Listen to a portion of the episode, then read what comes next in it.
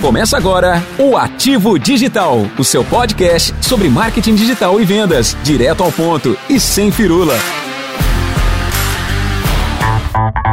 Fala pessoal, sejam muito bem-vindos a mais um episódio do podcast do Ativo Digital. Eu sou Bruno Dias e hoje nós vamos falar sobre um tema que está aí sempre em alta, né, que é sobre produtividade os três fatores importantes para a transformação do mindset. Cada dia mais nós temos a sensação de que as horas estão passando mais rapidamente. E com isso nós não conseguimos concluir todas as tarefas que temos para executar ali, deixando sempre algo para o dia seguinte. Misael, conta pra gente, você que é Product Owner na agência Tag 2, né, tem uma caminhada muito bacana, eu te conheço já há bastante tempo. É, conta pra gente se o dia continua tendo essas 24 horas, então, o que mudou?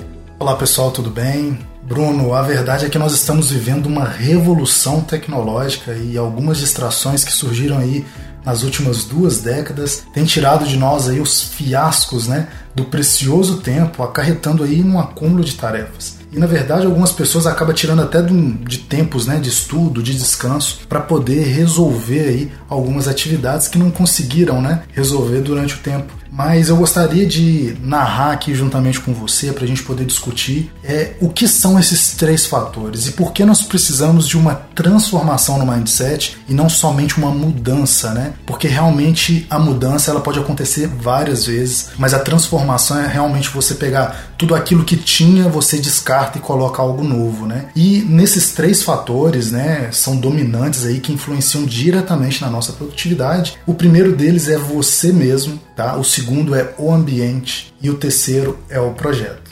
Bacana, legal demais. É, produtividade realmente está sempre é um, é um, termo, né, um, bem discutido. E quando a gente para para pensar e analisar o nosso dia a dia, sempre nós temos muitas tarefas para executar, né? E chegamos no fim do dia realmente com, com muita coisa para ser feita e fica virando aquele, aquela bola de neve, né? E eu já li isso anteriormente, eu não me lembro onde, que dizia que nós, o povo brasileiro, nós somos um dos povos que mais trabalham e que menos produzem. Explica pra gente por que disso, né?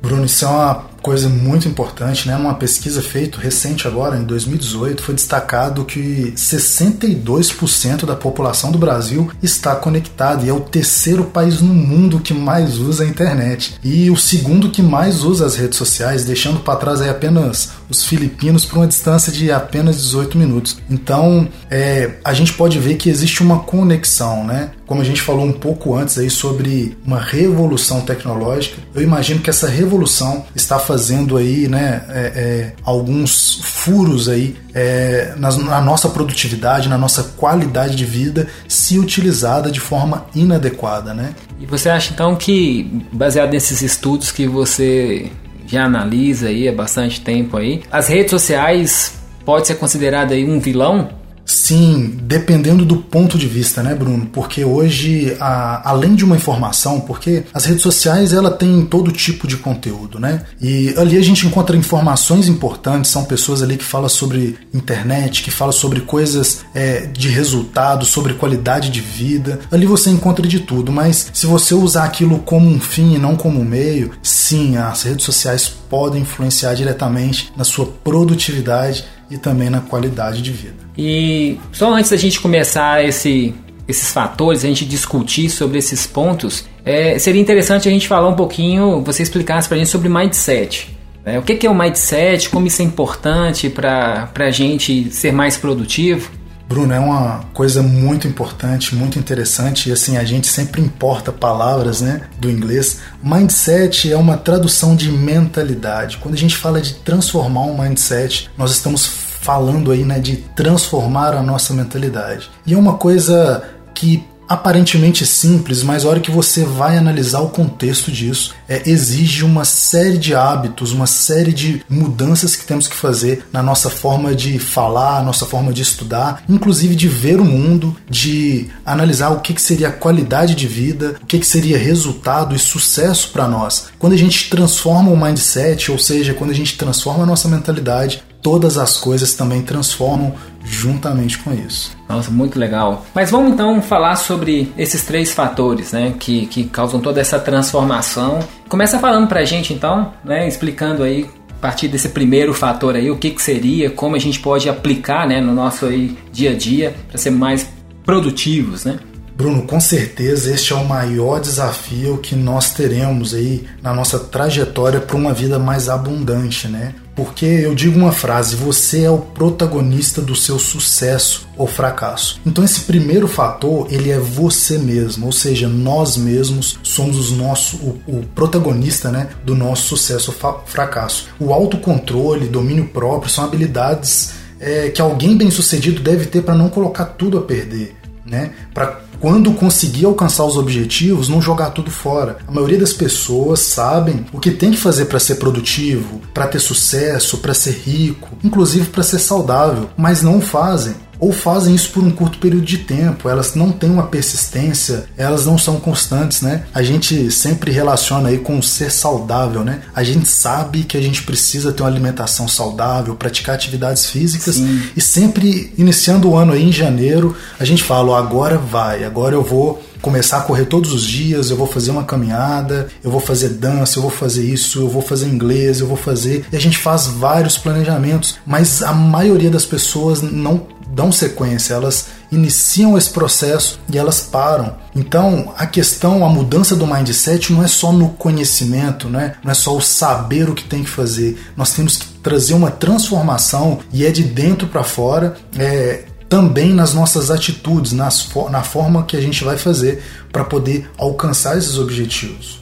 E igual você falou aí, né, sobre a gente, muitas vezes até nós somos programados aí para trilhar né, esses caminhos aí até mais fáceis. Mas acaba que a gente, no nosso dia a dia ali, se a gente não tiver. Eu, eu entendo que é importante a gente ter um método né, para poder buscar essa produtividade, até mesmo sabendo que você mesmo diz, nós mesmos somos o que protagonistas disso, né? E o que que, assim, na, na sua percepção, né, entendendo que nós mesmos é, somos causadores né, dessa improdutividade, não sei se nem se existe essa Inventamos palavra. Inventamos né? agora. Né? Inventamos agora aí, mas existe algum ponto assim mais intrínseco que, que realmente causa isso, que traz isso de, de forma mais evidente no nosso dia a dia? Sim, Bruno, o que nos desmotiva a seguir o planejamento são o que a gente chama de paradigmas, né? São alguns programas mentais que foram plantados na nossa mente subconsciente ao longo da nossa infância e juventude, né? É, são algumas frases, atitudes de outras pessoas, palavras que o nosso subconsciente absorve constantemente até aquilo se tornar uma verdade absoluta ou até mesmo um trauma. Né? Algumas pessoas chamam isso também de crenças limitantes, mas ah, crenças limitantes são apenas uma parte dos paradigmas. A mente subconsciente tem um poder de mudar é, o nosso estilo de vida para uma completa desordem ou ordem e faz assim até alterações físicas e químicas no nosso corpo e atinge também aí a nossa produtividade e a qualidade de vida. E assim, é, quando você fala de paradigma, é, mente subconsciente, é, isso é importante a gente entender porque o que nós pensamos nós vivenciamos isso, né? Nós materializamos isso e realmente colocamos em prática. E falando de produtividade, né? Se nós é, não formos se, se a gente não foi ensinado a ter disciplina desde criança, você acredita que a gente conseguirá ter disciplina para quebrar esses paradigmas da noite para o dia? Bruno, é uma coisa é, sensacional da gente perceber que eu, por exemplo, já tentei várias vezes mudar os meus hábitos da noite pro dia. Ou seja, é aquela pessoa que, ah, eu quero alimentar saudável, do nada ela já corta todos os carboidratos, já faz aquela dieta maluca. ou aquela pessoa que já parte do ponto de, ah, eu vou correr maratonas. E eu acho que não é bem por aí, sabe? A gente pode sim, né? A boa notícia é que nós podemos sim quebrar esses paradigmas, podemos mudar o nosso mindset, podemos ter disciplina mesmo se não formos ensinados desde criança. E o que a gente sempre sugere, a gente recomenda é criar mini hábitos, né? É começar do pouco, com metas pequenas que sejam possíveis de ser cumpridas, né? Por exemplo, se você não tem um hábito de leitura, você não vai começar uma meta com 20 páginas comece aí por duas, né? Porque também tem a questão da, do sistema de recompensa do nosso cérebro. Sempre quando a gente recebe um, um, uma informação positiva, alcança alguma meta, a gente recebe também uma dose de alegria, dopamina, e a gente vai conseguir aí é, continuar nesse laço de produtividade. Se você recebe aí uma dose de negatividade, ou seja, olha, eu não consegui cumprir a minha meta, eu, eu, eu não consigo, eu, eu não tenho jeito. Então, quando você recebe essa dose negativa, você acaba produzindo cada vez menos. Então, é muito importante ter metas, né, alce voos menores, comece do pouco e ao longo do tempo, a hora que isso vai virando do hábito, você vai aumentando cada vez mais aí. Não, interessante. Essa questão do hábito é muito importante porque, como você mesmo disse, a pessoa não tem um hábito de leitura e já pega logo 20, 30 páginas para ler e isso não consegue ter uma regularidade. É a mesma coisa de ir para academia, né? Você começa, quer perder peso, quer fazer aquilo, mas a gente sabe que se a gente não tiver regularidade, a gente não vai permanecer. E eu li um livro, é até naquele livro, eu não sei se o pessoal aí já leu, Os Segredos da o Milagre da Manhã, ele fala que para você criar um hábito são necessários aí, aproximadamente 21 dias. Outros autores falam que é até mais, outros falam que é menos. Mas, ou seja, a gente tem que entender que é um processo. Né? Como Justamente. tudo da nossa vida, o hábito também ele é um processo. E começar com hábitos é, menores é, vai ajudar você a ter ânimo ali, né? Você conseguir ter aquele, aquela regularidade e com isso conseguir alcançar os seus objetivos aí, né? Justamente. E para fechar aí sobre esse fator, né? E parece que só se a gente mudar esse primeiro fator a gente vai conseguir partir para o próximo. Eu gostaria de dizer o seguinte para você que está nos ouvindo: olha, reprograme a sua mente repetidas vezes, repetindo essas atividades até elas se tornarem bons hábitos e seja a mudança que você quer para sua vida. Bacana, legal demais. Então, assim, esse seja você mesmo, e como você disse, é, devemos aí né, nos monitorar, né, Misael? Justamente. E, e aí o fator 2, né? Como é que, que isso pode influenciar, né? O que é o ambiente, né? Como esse ambiente ele pode influenciar na nossa produtividade? Bruno, uma frase também, né, que eu gosto muito de iniciar falando sobre ambiente é o seu ambiente ele não é somente o local de trabalho ele é mais do que isso, é a energia que impõe sobre ele para o conforto da sua mente, tá? Então, o ambiente, né, que também pode ser um local físico, mas ele é muito mais a energia que você impõe sobre ele. O ambiente ele é um fator determinante também na nossa produtividade, porque existem algumas coisas, né? É, como distrações, interrupções e também até às vezes as paradas para qualquer outro tipo de atividade que também vão influenciar na nossa produtividade, que está ligado aí à questão do ambiente, né? E o primeiro ponto que eu gostaria de falar, assim, até sobre as distrações, e nós temos muitas, né? Como eu disse no início, a gente falou no início do podcast, é uma revolução tecnológica, né? Então, quando a gente falou aí das redes sociais, Bruno, Sim. e aplicativos, né, de mensagens, notificações de notícias e interrupções fora da hora, né? É, você imagina que você está lá desenvolvendo um relatório interessante, importante para o seu trabalho, e daí a pouco vem aquela notícia que não tem nada a ver com isso, né? Mas quando você clica ali para autorizar a notificação exposta ali no seu navegador, e essa notícia acaba te direcionando para um outro, um outro pensamento, uma outra ideia, você está ali focado, ou o WhatsApp chega com uma mensagem ali de alguém e você para para poder dar atenção àquilo. Então, essas distrações, né, que a gente falou aí sobre é, o brasileiro, ele fica 3 horas e 39 minutos aí nas redes sociais todos os dias. É um número muito grande. É um número muito grande. Então eu imagino que isso aí, né, é, seria um dos pontos que está ligado ao ambiente que nos atrapalha bastante, né? É, e a distração ela afeta drasticamente na nossa produtividade. E falando em distrações, que mais afeta no ambiente corporativo, né? A gente tem muitos aí empresários, empreendedores aí que lutam todos os dias para ser mais produtivo, conseguir produzir mais, ter mais lucro. O que mais afeta dentro das organizações que impedem, né, mesmo com todas as metodologias existentes, eu, sei, eu acredito que você vai falar sobre isso, Mas tem aquelas coisinhas, né, que muitas das vezes a gente não dá tanta atenção para aquilo, mas é um ladrão de tempo, né, Misael? Sim, é, a gente fala também das interrupções, né? Sabe assim, quando a gente está ali bem focado, alguém entra já na nossa sala falando alguma coisa, ah, isso, isso, aquilo. É, é esse startup. Justamente. Então tem alguém ali na, na, mesa do lado, ele já chega falando, oh, ontem eu saí, eu fiz isso, eu fiz aquilo. Esse também, essas interrupções fora de hora são vilãs aí, dependendo do tipo de trabalho, claro, né? Porque tem alguns tipos de trabalho aí que exigem uma concentração extrema para conseguir ter produtividade. Mas em outras atividades do trabalho, realmente é, a produtividade é você conversar com outras pessoas, né? Mas todo tipo de trabalho, em qualquer atividade, nós temos que ter um tempo para planejamento. E se você está fazendo planejamento ou execução de tarefas, você precisa sim não ser interrompido, né? Eu sim. até na empresa que trabalhava, eu criei um hábito e todo mundo, né, todos os colaboradores sabiam eles entravam na sala até, mas ninguém falava nada até eu olhar para eles, Bruno. É até engraçado que no começo eu olhava com a cara torta, um olho torto para eles, eles já sabiam que eu estava produzindo e eles esperavam ali por dois, três minutos. Se eu não olhasse para eles, eles davam meia volta e voltavam outro horário. Mas isso é muito importante, você criar aí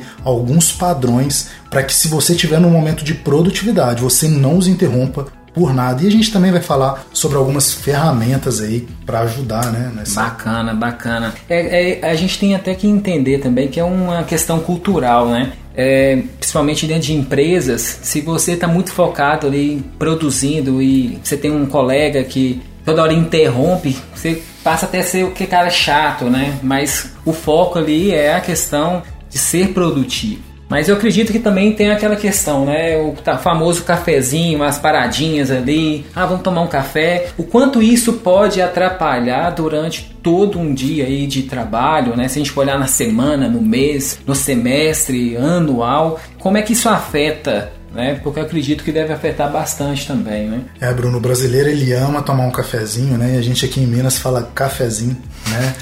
é, e principalmente para quem trabalha em escritório. Cafezinho pão de queijo. Isso. É, e cerca assim, Bruno, de 80% dos brasileiros tem um café como a bebida mais saboreada, né? Em média aí 3 a 4 xícaras todo dia, mas eu posso te garantir, Bruno, que nos ambientes de escritório, principalmente startups, empresas de tecnologia, esse consumo diário ele é bem maior, viu?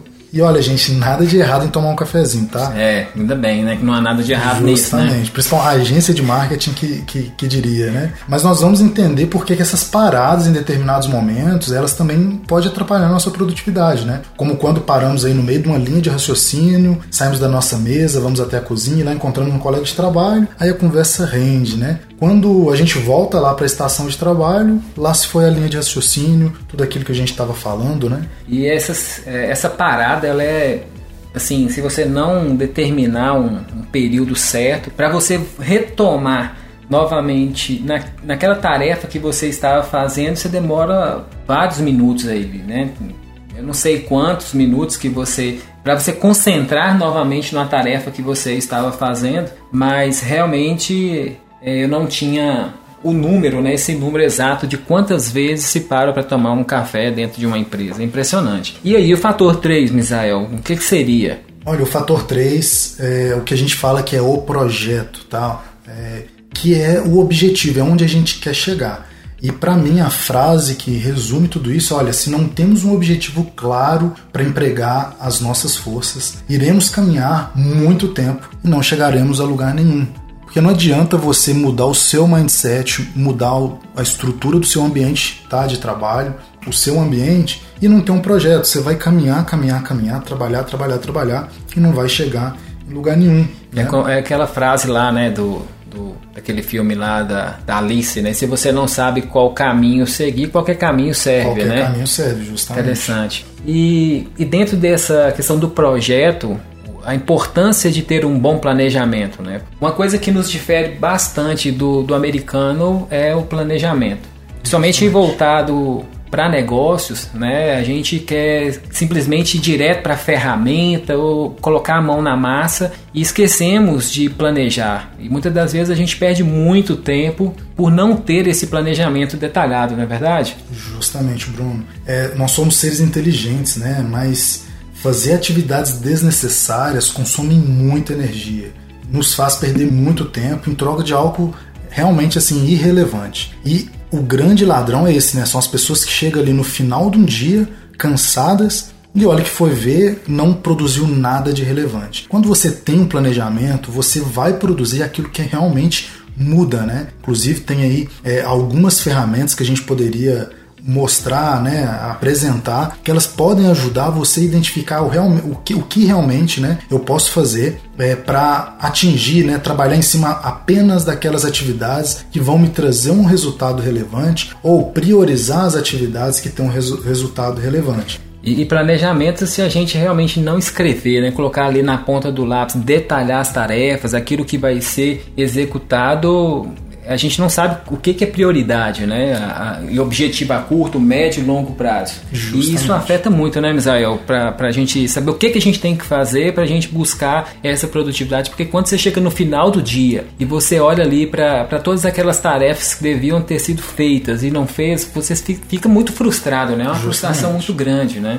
Justamente. E assim, tem inúmeras ferramentas, tá? Para a gente poder é, entender até se vale a pena empregar um esforço maior naquela atividade, né? É, existem aí, por exemplo, podemos citar o Design Sprint, que é uma metodologia utilizada pela Google aí para testar, validar novas ideias, né? Ah, bacana. Que é muito interessante. A gente sempre utiliza isso para poder criar algo novo, uma funcionalidade nova, é um novo jeito de atender o cliente. Então a gente faz o que? Em uma semana, em quatro dias, você vai desenhar, vai mapear, decidir, vai prototipar e até testar essas ideias. E se aquilo realmente surtiu aquele efeito que você queria, você vai conseguir ali empregar mais tempo e melhorando aquilo a cada dia mais, né? E, e o que seria uma sprint aí para quem nunca ouviu essa palavra, né? Não sabe o que é sprint? Explica um pouquinho pra gente. Bruno, sprint aí é um intervalo de tempo, né? Que a gente vai é, designar ele para a gente poder chegar em algum objetivo, tá? Então a gente vai falar, olha, eu tenho aqui uma sprint, eu tenho aqui então um intervalo de tempo e a gente vai designar algumas tarefas aqui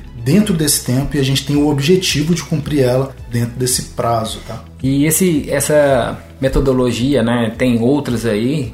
Uh, o design sprint, o objetivo maior dele seria você ter uma visão macro das tarefas que têm que ser executadas. É, você só pode utilizar ele para algum único objetivo, você pode ter outras formas né, de aplicar o design sprint dentro das organizações. E outra coisa, né, é importante a gente também explicar para o pessoal: simplesmente empresas grandes como o Google podem utilizar, ou empresas pequenas também podem colocar isso também para funcionar, para rodar dentro da, dessas empresas? Olha, Bruno, eu costumo dizer que design sprint serve para quase tudo, até desde de planejamentos é, que a gente tem aí para a vida pessoal até para o desenvolvimento de grandes projetos, tá? É, mas vale a pena lembrar que o design sprint ele é ideal, né, para a gente poder validar novas ideias, novos projetos. É, mas existe outras ferramentas, tá? Porque todas as ferramentas que a gente fala de produtividade existem várias, uhum. elas podem nos auxiliar cada uma em determinado ponto, né?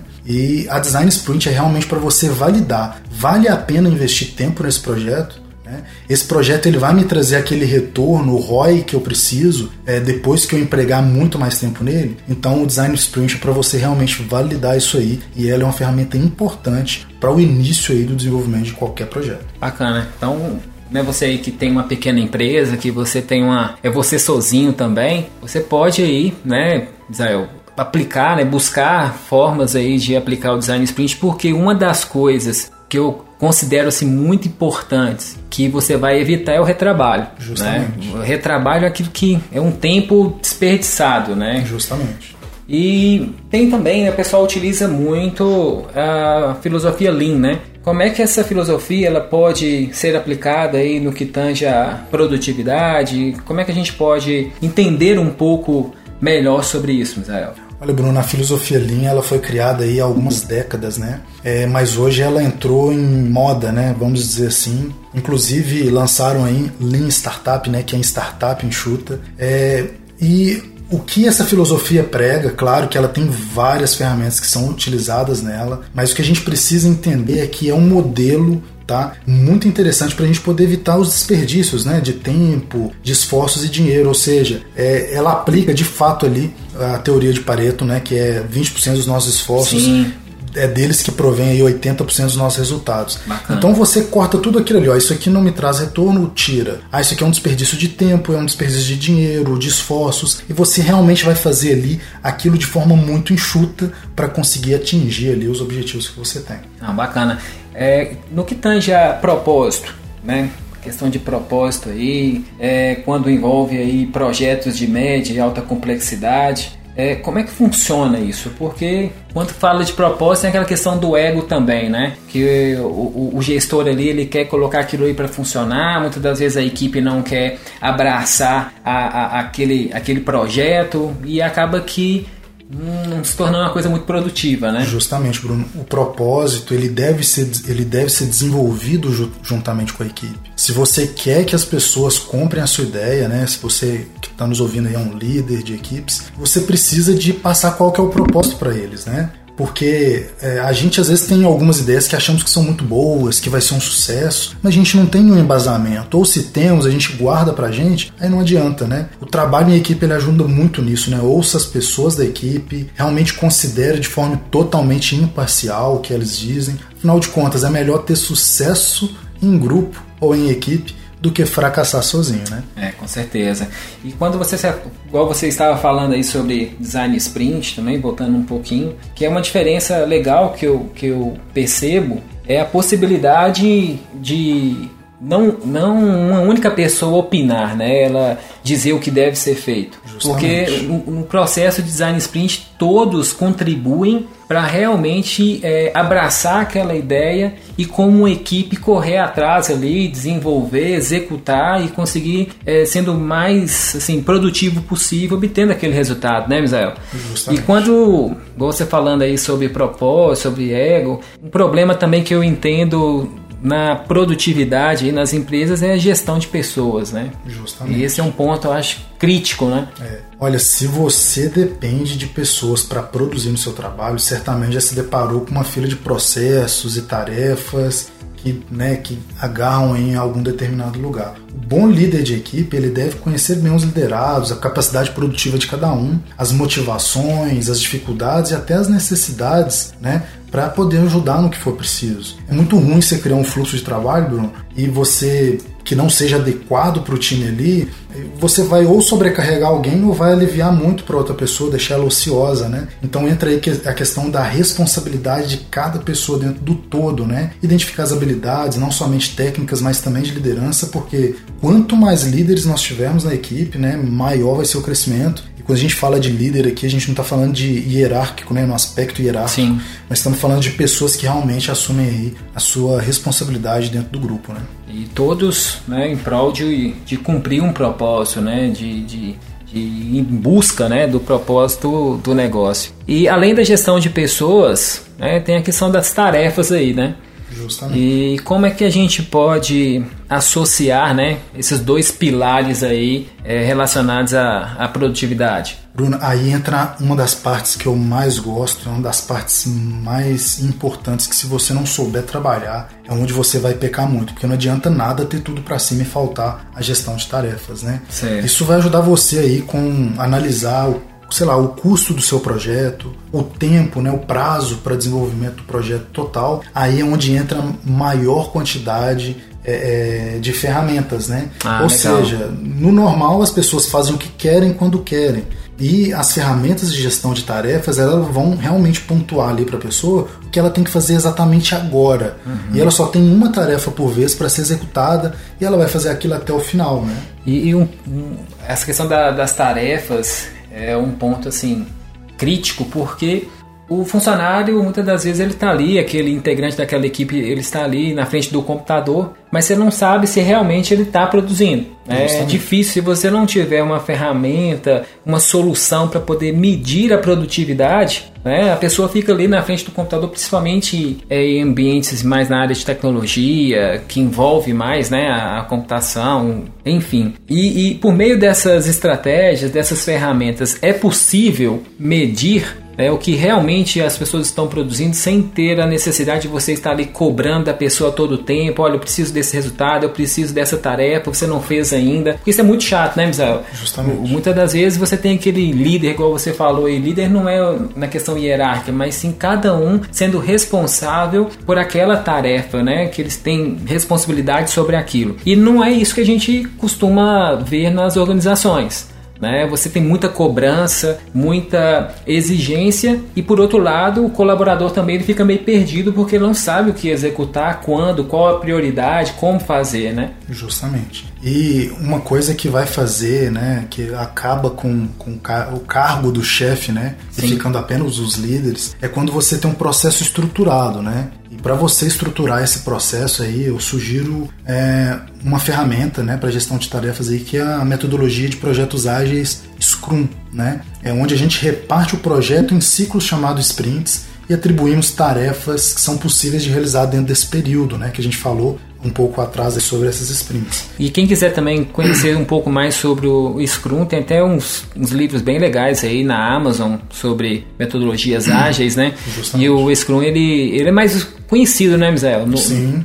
Justamente. do que é o design sprint, por exemplo, né? Justamente, é mais antigo, né? E ele é muito utilizado principalmente para quem trabalha aí com equipes de desenvolvimento de software, é marketing, tá? Ele é muito utilizado, mas ele pode ser utilizado também em outras atividades, né? É, e também tem outras metodologias e filosofias, mas é, nenhuma delas por si só elas conseguem suprir toda a necessidade, porque agora vamos falar o seguinte, que, é, que o Scrum ele coordena ali toda uma equipe, ele dá cargos e funções para cada pessoa dentro de uma equipe, mas por si só a questão das tarefas ela ainda não fica 100% resolvida. Aí é onde eu sempre sugiro um aliado né, ao Scrum, que é uma ferramenta muito importante também, que é o Pomodoro. Né? Ah, legal. O Pomodoro, assim, ele é uma paixão porque ele realmente faz a diferença. Quando a gente... Porque as pessoas elas têm a, a tendência de deixar para o último momento, né, uhum. para mais perto do prazo, para poder começar a dar mais, mais gás ali naquela atividade. E o Pomodoro não é bem assim. O que, que o Pomodoro é, como ele funciona, né? É, a gente tem aí